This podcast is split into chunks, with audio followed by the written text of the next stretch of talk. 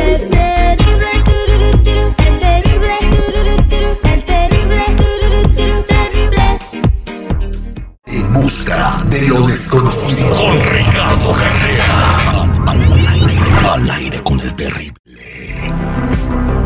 Vamos a platicar con don Ricardo Carrera y aprovechando que está aquí con nosotros, si quieres preguntarle algo, márcanos al 866-794-5099, alguna lectura de tarot, algún sueño, algo que esté pasando sobrenatural en tu casa. Estamos aquí para que te conteste don Ricardo, 866-794-5099. Nos va a platicar del caso de una casa que habitaron y que ahí vivía un demonio, don Ricardo. ¿Dónde pasó esto? ¿Qué tal? Buenos días para todos. Sí, terrible. Hace algunos años se conoció el caso Enfield, el mejor registrado y probado hasta hoy. Un demonio tomando posesión de una casa y de sus habitantes. Este fenómeno se llama poltergeist, como la película, y que en alemán quiere decir fantasma ruidoso. Bueno, durante un año y medio la señora Peggy y sus cuatro hijas de entre 7 y 13 años tuvieron que convivir con un demonio en su casa de Enfield, que es cerca de Londres.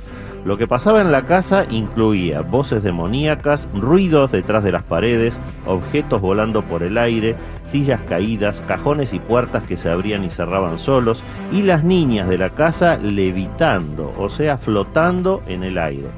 Lo notable de este caso es que en ese año y medio hubo en total más de 30 testigos directos de lo que pasaba ahí. Incluían policías, periodistas, vecinos, investigadores privados, psíquicos, detectives, un abogado y miembros de distintas sociedades que se interesaron en el tema. Pero el fenómeno que más aterró a los testigos, que se repitió varias veces y que quedó registrado en sonido y video, fue la posesión de la hija Janet, de 11 años. Cuando ocurría, Janet empezaba a cambiar su cara, le aparecían ojeras, sus ojos se volvían malignos y empezaba a hablar durante horas con una voz ronca, fuerte e imposible de imitar. Resultó ser que ese espíritu maligno había sido un antiguo residente de la casa y hasta contó cómo había fallecido, cosa que su hijo, que todavía estaba vivo, corroboró. Y usaba las energías de esas niñas para poder manifestarse. Es muy común que estos demonios y las entidades en general absorban energía de los niños cuando están en la edad en la que empiezan a menstruar las niñas o eh, a desarrollarse los hombres. Estos casos eh, tan documentados demuestran que las entidades y los demonios realmente existen y pueden estar en cualquier lado y que deben de estar siempre atentos, señores, porque si esas presencias los alteran, los molestan, los lastiman o intentan abusar de ustedes, deben inmediatamente buscar ayuda para evitar así males mayores terribles. O sea que, que hay que estar alerta. Y para una persona que va a comprar una casa nueva, que hay que llegar con un, garro- un garrafón de agua bendita y empezar a rociar en la casa. O... No, no, no es tan simple, pero cuando uno compra una casa, se ve, se ve- siempre se fija en lo físico, que el techo esté bien, que los caños o la ubicación de la casa, pero casi nadie mide la energía que es tanto o más importante que la parte física. Y luego que, por ejemplo, este, en, en algunos lugares eh, se, se edifican casas en lugares donde eran panteones, ¿verdad? Antes. Sí, a mí me tocó en Miami hacer varias limpiezas energéticas en casas que estaban construidas en antiguos cementerios Mikosukis.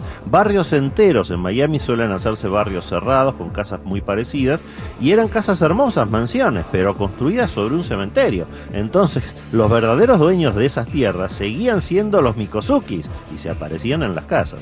Bien, vámonos a la línea telefónica. Aquí tenemos a Rodolfo que dice que tiene muy mala suerte. Rodolfo, buenos días, ¿cómo estás? Un millón y pasaditos. Este, Ahí está Pues, don Ricardo, platícale tu mala Ricardo. suerte. Hola sí, Rodolfo, ¿en qué te no, puedo no, he podido, no he podido prosperar, agarro tantito dinero, me pasa un inconveniente y ya no, y no salgo y me parece que me endeudo más. Y de salud pues ando también un poco más. Mira, Rodolfo, no estoy viendo aquí nada que me preocupe en cuanto a tus energías. Quédate en línea privada y vamos a seguir hablando de esto, te vamos a ayudar a cambiar porque la rueda de la fortuna te está asegurando que esto se puede revertir. Solo tienes que tener paciencia, el arcano 14 de la templanza lo marca. Pero la lectura es muy buena para ti, así que te mereces salir de esto que estás contando. Quédate tranquilo. No te vayas, quédate ahí en la línea telefónica. Vámonos eh, con eh, Ani- Anita. Buenos días, Ana, ¿cómo estás? Buenos días, bien, gracias. Te escucha don Ricardo Carrera, adelante con tu pregunta. Ah, quería saber, oigan, cómo está mi sobrina que falleció este fin de semana. Aparte, mi hermano está vomitando sangre, ya tiene días así, por más que le ruegue que lo llevo a un médico, no se deja, no sé qué hacer. Bueno, Anita, en el tema de tu sobrina tienes que orar mucho por ella, ella no tenía mucha evolución espiritual y el arcano 17 lo está marcando, las estrellas. Así que antes de dormir te sugiero que ores para recordarle su nuevo estado de desencarnada y que tiene que elevarse. Recuérdale que no tienen cuentas pendientes entre ustedes, que la amaron mucho, pero que ahora tiene que partir porque no pertenece más a este plano físico. Porque si no, corre el riesgo de convertirse en un fantasma y después todo se complica. Con respecto, ¿quién era la otra persona, me dijiste? Su hermano, Tu hermano. que a ver. vomitando sangre.